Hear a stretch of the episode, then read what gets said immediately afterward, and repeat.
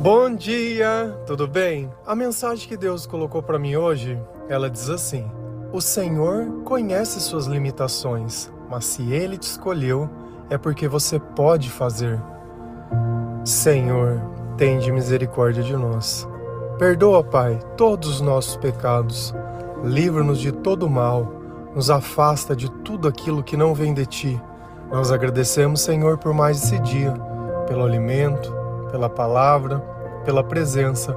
Aceita, Senhor, essa nossa oração, esse nosso louvor, pois nós te amamos, bendizemos, adoramos. Somente tu é o nosso Deus e em ti confiamos.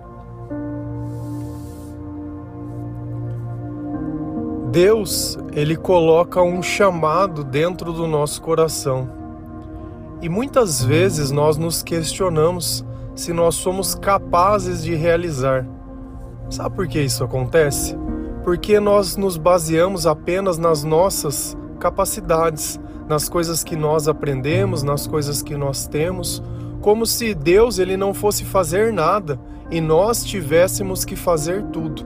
E nesse momento, talvez nasça a insegurança, o medo de errar, o medo de falhar, a frustração e tudo aquilo que acompanha quando nós temos que fazer algo que nós nunca fizemos antes. Mas será que Deus ele iria pedir algo para você sem dar a condição que você precisa? Tudo isso depende da relação que nós temos com Deus. Na Bíblia nós vemos que Deus ele usa de diversas pessoas. Se a gente olha lá Moisés, Moisés ele guiou o povo todo para ser tirado da escravidão que eles viviam no Egito. Mas se a gente olha no começo da Bíblia, a história de Moisés no começo, ele já foi abandonado pela família, não porque eles quisessem abandonar, mas pelas circunstâncias do governo da época. Depois ele ficou adotado em uma casa, a mãe cuidando dele sem poder falar nada. Então assim, a gente vê que a história dele já foi totalmente complicada. E o chamado dele começa super tardio. Ele tinha 40 anos e aí ele tem um encontro com o Senhor no meio de uma sarça ardente e ele vê que aquilo não se consome e ali começa. Mas no passado você vê que ele já tinha uma vontade de ajudar as pessoas. Moisés ele assassina alguém porque eles brigavam entre si. E aí ele fica com medo e foge. Então a gente vem notando que sempre que ele tentou viver aquele chamado sozinho, ele cometia um erro ainda maior. E na nossa vida também é assim.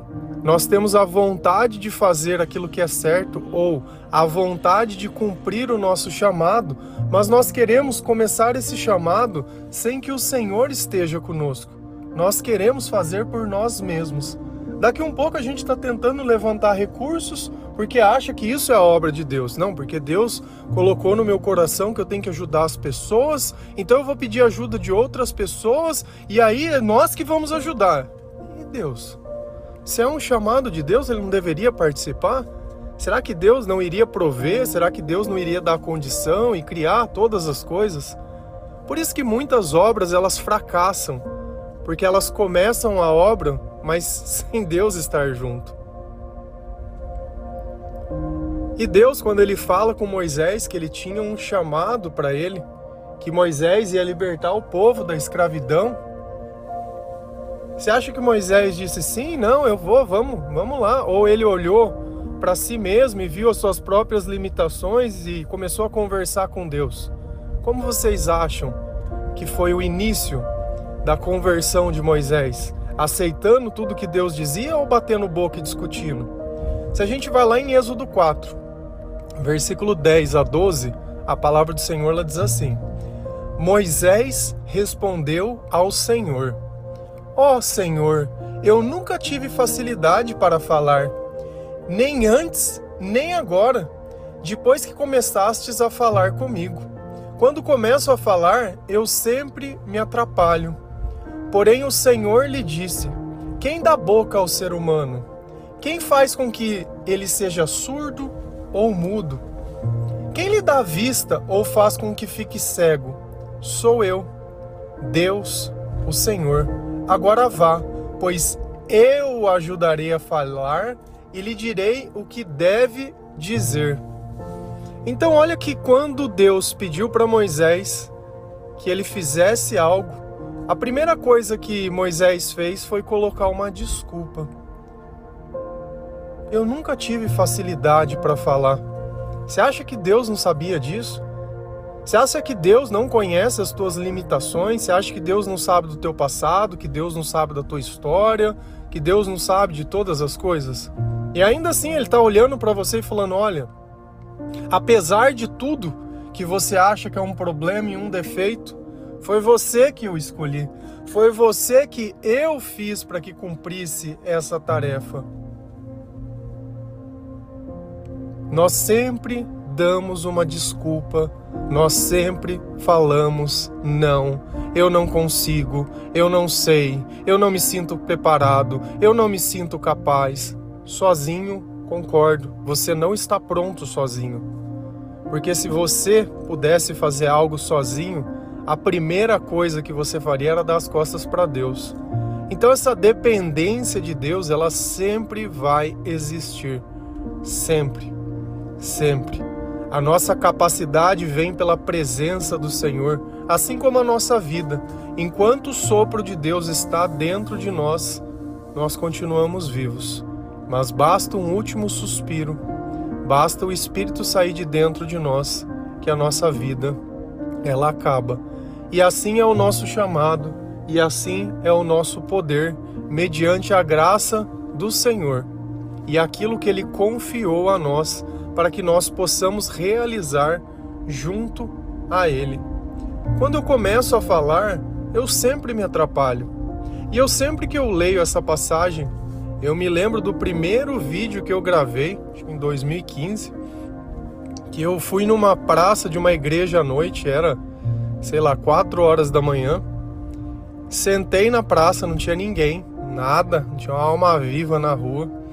Coloquei a a câmera na frente, porque ainda naquela época os telefones, né, os smartphones, as câmeras não eram tão boas como são hoje. Então eu levei uma câmera, coloquei ela na minha frente, liguei a câmera e olhando para a câmera eu ia gravar como se fosse um devocional, uma mensagem para que eu pudesse enviar para as pessoas.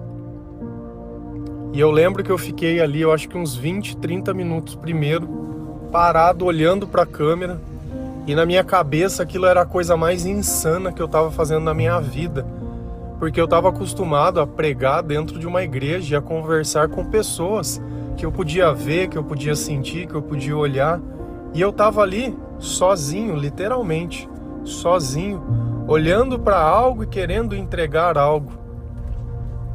Naquele dia talvez eu devesse ter orado mais, mas como era muito no começo, eu não entendia o poder da oração. Eu não entendia que para mim poder fazer coisas que eu não tinha capacidade, Deus precisava estar tá comigo. Eu tinha vontade, mas eu não tinha consciência espiritualmente do que era preciso para se realizar algo para Deus. E eu gravo o vídeo, mas é um vídeo extremamente apavorante. Você vê que todas as palavras estão certas, as coisas que estavam na Bíblia, o que eu deveria dizer, mas é um vídeo que não tem alma. É um vídeo que parece que está repleto de medo, de indignação, de coisa. A mensagem certa dada da forma errada. Hoje, qual é a diferença de poder gravar tantos devocionais e de poder falar?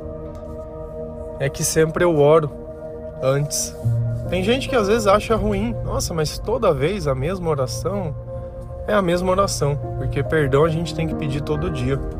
Podia estar tá aqui falando, olha, porque Deus vai te dar prosperidade, olha, porque Deus vai, né, pregando vida nessa vida. Não. Nessa vida nós devemos ter arrependimento e gratidão. O resto Deus provê, o resto nós conquistamos, o resto nós não precisamos nos preocupar, porque Deus sabe das nossas necessidades. Deus sabe exatamente e aí, conforme Moisés vai conversando com Deus e fica colocando desculpas para não fazer, Deus diz: Olha, Moisés, quem que dá boca ao ser humano? Quem faz com que ele seja surdo ou mudo? Quem lhe dá vista ou faz com que fique cego?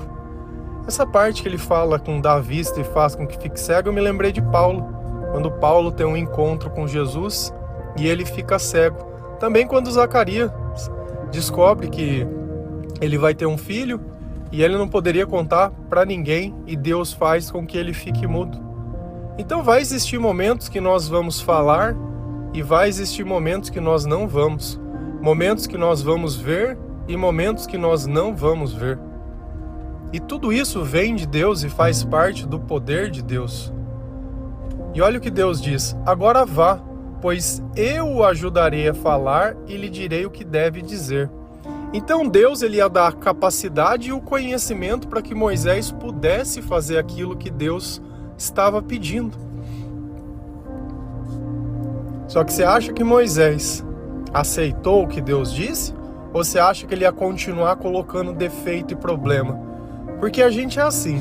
Deus ele vem através da palavra e já diz qual é a vontade dele, mas, mas a gente sempre tem um mas, sempre tem um porém, sempre tem um porquê, sempre tem um questionamento para querer falar para Deus que você tá certo e ele tá errado. Mesmo Deus sendo soberano, mesmo Deus sendo o Senhor de todas as coisas, nós na nossa arrogância achamos que podemos ensinar algo para Deus e que a nossa vontade deveria ser levada em consideração.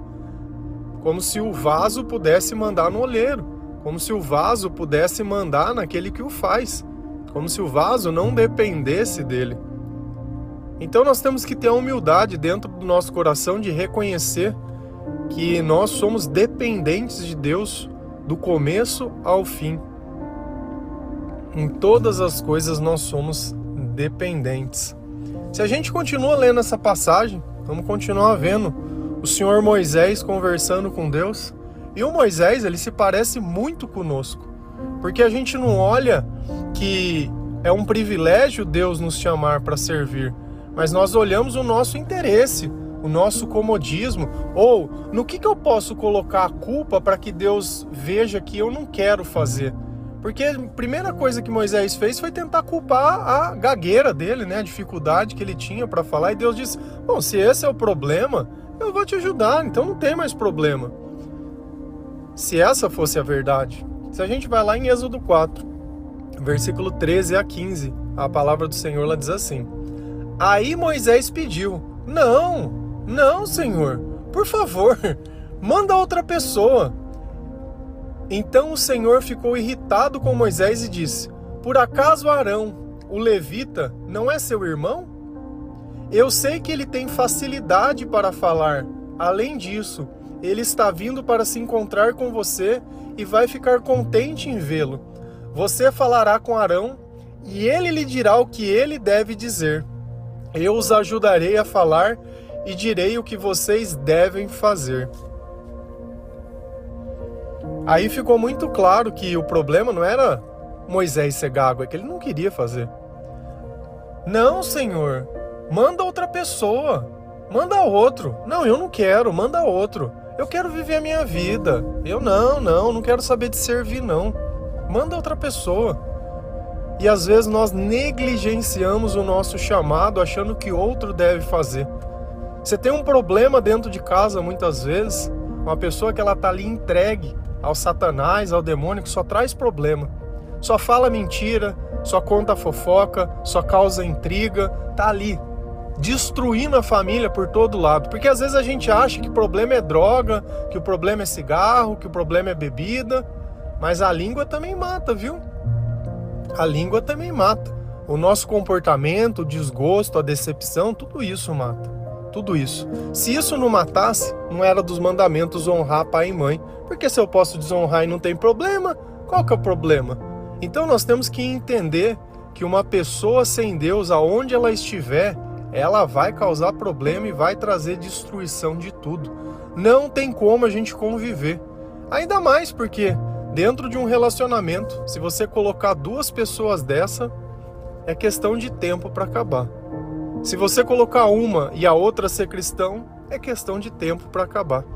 Porque não tem como a luz e as trevas elas partilharem e viverem das mesmas coisas. Nem Salomão, com toda a sua sabedoria, ele conseguiu administrar mulheres que acreditavam em coisas diferentes dele e desagradou a Deus por causa disso. E Deus, ficando irritado com Moisés, disse: Arão não é seu irmão? E aqui ele diz uma coisa: Arão, o levita. Quem eram os levitas? Eram as pessoas que serviam ao Senhor. E aqui vem a dúvida: poxa, se Arão já era da igreja, entre aspas, se ele já serviu o Senhor, se ele tinha facilidade para falar, para que, que precisava de Moisés? Ué, vai direto no Arão, descarta Moisés. Moisés não quer saber. Se Deus te escolheu, não vai ter desculpa que você possa dar, ainda que você se ache que outras pessoas são capazes, o chamado é seu. Ele colocou ali Arão como um assistente. E olha, eu vou falar com você, Moisés, e você vai falar com o seu irmão. E aí você pode estar se perguntando, poxa, mas por que, que ele não escolheu Arão? Porque no comportamento lá atrás, onde Moisés ficou indignado quando os egípcios tratavam mal os hebreus, né, o povo dele. O que, que ele fez? Ele foi lá e se indignou, ele se irou, ele matou a pessoa. E aqui nós não estamos defendendo, porque aqui também vem outra coisa curiosa. Um dos mandamentos era não matarás. E por que, que não teve punição para Moisés? Por que, que Moisés não foi punido? Porque se a gente volta lá no Gênesis no começo, você vai ler que se você matar alguém, você vai ser morto. Aquilo que você fizer é aquilo que você vai receber. Porque existe uma diferença quando as coisas são feitas dentro do chamado. Se a gente olha Davi, Davi matou Golias, também deveria cair nessa mesma lei.